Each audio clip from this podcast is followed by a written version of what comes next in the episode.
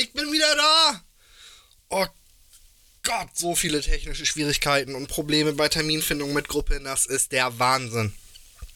Herzlich willkommen, Kampagnentagebuch Nummer 4. Äh, ja, eine kürzere Session als erwartet. Na, nee, nicht wirklich. Eine kürzere Session als sonst. Ich würde nicht sagen kürzer als erwartet. Hat sich überraschenderweise gezogen. Bin eigentlich davon ausgegangen, dass die tatsächliche Spielzeit kürzer sein wird, als sie war. Aber naja. Unsere drei gutgläubigen Chaoten sind weiterhin dabei, den Händler Marbet nach Cardius zu begleiten. Ähm, und in dieser Session ging es im Wesentlichen um diese Reise. Es gibt Gruppen, in denen ich, oder was heißt, ja, ich habe schon in Gruppen gespielt, da wurden Reisen konsequent übersprungen. Bin ich nicht immer ein Fan von, kann man aber manchmal machen, sofern auf der Reise nichts Plotrelevantes passiert. Also eine Reise einfach nur zu spielen, der Reise wegen und der Zufallsbegegnung wegen finde ich auch immer ein bisschen quatschig. Kann jetzt jeder halten wie ein Dachdecker. Ich bin da nicht so der Fan von. Ich hatte für diese Reise aber tatsächlich ein paar Encounter geplant. Und da es die erste Reise der Gruppe war, die sich über ein paar Tage hinweg streckte, mussten auch mal so ein paar grundsätzliche Sachen, was das Überlebenshandwerk unserer drei Helden angeht, mal durchgegangen werden. Dazu gehören solche Sachen wie wie bauen sie ein Nachtlager auf? Wie kümmern sie sich um ein Feuer? Was essen sie? Was trinken sie? Ja, wie sorgen sie dafür, dass sie nicht durch natürliche Ereignisse verenden?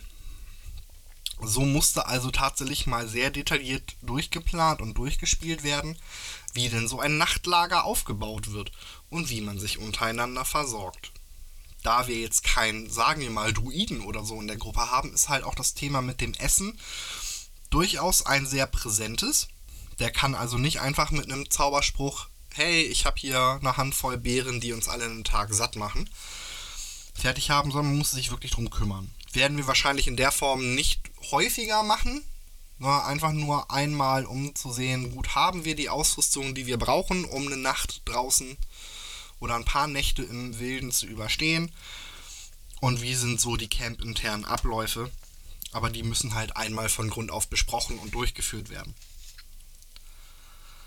Zumal unseren Helden dabei aufgefallen ist, dass sie nicht sowas wie Zelte besitzen. Äh. Naja. Gibt Schlimmeres. Zumindest an Tag 1, wo das Wetter noch gut war und die Sonne geschienen hat, wie doof. Am zweiten Tag auf ihrer Reise begegnen sie einer Kohorte der Königsgarde. Ich hatte dafür relativ viel ausgearbeitet, unter anderem eine Erklärung, wer ist die Königsgarde, welche Positionen werden da so vertreten. Besonders unter dem Hinblick, dass Grimhelm in besagter Königsgarde gedient hat und ich ungefähr zwei Wochen vorher einen Abend mit ihm zusammensaß, um das ein bisschen auszuarbeiten. Auf der anderen Seite war ich dementsprechend ein bisschen genervt davon, dass das Ganze einfach ignoriert wurde und abgetan wurde mit, so halt Soldaten und geht aus dem Weg. Und die Fragen der anderen zum Thema, äh, wer sind die, was machen die, von Grimhelm einfach nur mit einem Schulterzucken abgenickt. Woher soll ich das wissen? Keine Ahnung. Dementsprechend, hm, fand ich ein bisschen schade. Aber okay. Mal gucken, ob sie das irgendwann nochmal in den Hintern beißt. Am dritten Tag sind sie einem fahrenden Händler begegnet. Und diese Interaktion hat überraschend lange gedauert. Es handelt sich um einen offensichtlich alten Mann mit langem weißen Bart und langen weißen Haaren und sehr viel Geraffel an den Taschen und um sich herum. Mit auffällig roten Tätowierungen im Gesicht und an den Armen. Und besagte Person stellt sich dann als Tinker vor. Tinker spricht von sich selbst immer in der dritten Person und tippt sich beim Nachdenken ständig auf die Nase. Es wirkt so auf unsere Abenteurer, als würde Tinker mit einer nicht anwesenden Person reden und interagieren. Bis tatsächlich es einem unserer Helden gelingt, einen erfolgreichen Wahrnehmungswurf zu absolvieren und er stellt fest, dass sie die ganze Zeit von einem grünen Papageien umflogen. Besagter Papagei scheint auf den Namen Grünfeder zu hören, begleitet Tinker jetzt seit ungefähr zwei Wochen und landet gerne mal bei dem einen oder anderen auf der Schulter, tippt mit dem Schnabel gegen einen vermeintlich magischen Gegenstand und krächzt dann Teleportation! Sie haben einige Fragen zu den Papageien, die Tinker ihnen auch nicht wirklich beantworten kann, da ähm, Grünfeder und Tinker auch erst seit ungefähr zwei Wochen zusammenreisen. Was Tinker allerdings aufgefallen ist, dass die Sachen, die Grünfeder antippt und dann Teleportation krächzt, meistens von mehr Wert sind, als sie zunächst scheinen. Tinker hat eine große, schwere Seitentasche, die, sobald er dreimal darauf klopft, an einer bestimmten Stelle sich zu einem großen Marktstand ausbreitet und diverseste magische Waren feilbietet. All diese Waren verkauft er gewinnbringend zu verkaufen. Er ist aber auch immer auf der Suche nach neuen Sachen. Er ist durchaus dazu bereit, sowas wie Heiltränke als äh, Währung anzunehmen, da diese einen nicht zu vernachlässigenden Wert haben. Da stehen im Spielerhandbuch mit 50 Goldmünzen und für diese 50 Goldmünzen kann man sie auch relativ gut verkaufen und relativ zügig so, dass sie im Prinzip für ihn einfach eine sehr große Goldmünze darstellen. Haben Sie etwas besonders Interessantes gekauft? Sie haben, sofern ich das gerade richtig sehe und meine Notizen mich nicht total im Stich lassen, haben Sie einmal äh, Bag of Holding gekauft. Oder die Tasche des Haltens in unserer Muttersprache. Die Tasche hat einen Innenraum, der erheblich größer ist als ihre Außenabmessung. Die Taschenöffnung ist ungefähr 60 cm im Durchmesser. Die Tasche kann bis zu 250 Kilo fassen und dabei ein Volumen von äh, 23 Kubikmeter. Ja, das erscheint mir zu viel. Das sind 64 Kubikfuß. Ich habe jetzt tatsächlich nicht umgerechnet. Ähm, unabhängig vom Inhalt wiegt die Tasche immer 15 Pfund.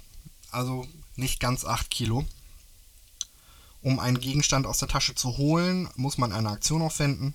Wenn der Beutel überladen, durchbohrt oder zerrissen wird, wird er zerstört und der Inhalt wird in der Astralebene verstreut. Wird der Beutel umgedreht, läuft sein Inhalt unversehrt heraus, aber der Beutel muss dann wieder aufgerichtet. Atmende Kreaturen im Beutel können bis zu einer Anzahl von Minuten überleben, die 10 geteilt durch die Anzahl der Kreaturen entspricht. Allerdings immer mindestens eine. Na, auch 20 Kreaturen können da drin und überleben dann mindestens eine Minute. Äh, und die obligatorische Regeleinschränkung, wenn dieser Beutel zusammen mit einem anderen Gegenstand, der ein extradimensionales Loch öffnet, verbunden oder kombiniert wird, zerstören sich sofort beide Gegenstände. Dann haben sie noch erworben für unseren Barbaren einen magischen Hammer. Der Bar Nein, nicht Barbarenhammer, sondern Berserkerhammer. Der Träger erhält einen Bonus von plus 1 auf Angriff und Schadenswürfe mit dieser magischen Waffe. Während er auf diese Waffe eingestimmt ist, erhöht sich seine maximalen Trefferpunkte um 1 für jedes erreichte Level. Dazu kommt, dass dieser Hammer verflucht ist. Der Fluch greift erst, wenn man sich auf den Hammer einstimmt. Heißt also, um den Bonus der Lebenspunkte zu bekommen, hat man dann auch einen Nachteil. Solange der Träger verflucht ist, ist er nicht bereit, sich vom Hammer zu trennen und ihn jederzeit in Reichweite zu halten. Es gibt außerdem einen Nachteil auf Angriffswürfe mit anderen Waffen. Es sei denn, es befindet sich kein Feind im Umkreis von 18 Meter. Warum ist das relevant? Das ist relevant, weil der Träger der Waffe so nicht ohne weiteres feststellen kann, was die Auswirkungen des Fluches sind. da wenn er diese Waffe kauft oder ausprobiert, mit an Sicherheit grenzender Wahrscheinlichkeit, wenn der Spielleiter auch nur einen Ticken aufgepasst hat, keine Gegner in einem Umkreis von 18 Metern sind. Überraschung. Und nach dieser Interaktion waren dann auch schon dreieinhalb Stunden um. War tatsächlich inhaltstechnisch nicht sehr viel, was passiert ist, aber es war fürs Bookkeeping ganz relevant, mal so ein paar Sachen durchzusprechen und durchzuspielen. Und er hat auch definitiv Spaß gemacht, so ist nicht. Ähm, sehr gut gefallen mir hat die Interaktion und die Planungsbereitschaft von den Jungs. Was mir nicht so gut gefallen hat, war, dass ein besprochener Part aus der Hintergrundgeschichte eines unserer Helden aufgetaucht ist und er das einfach verpasst verbaselt hat. Also, äh, wofür mache ich mir die Arbeit? Aber er gelobte Besserung. Schauen wir mal. Und heute geht es dann auch schon wieder weiter. Nein, ich habe noch eine wichtige Kleinigkeit vergessen. Eine ganz wichtige Kleinigkeit. Ähm, unsere Jungs, die haben jetzt einen Namen. Und sie nennen sich die Tridioten. Ich bin mir nicht sicher, ob ich lachen oder weinen soll. Ja, und das war's für diese Session. Bis zum nächsten Mal.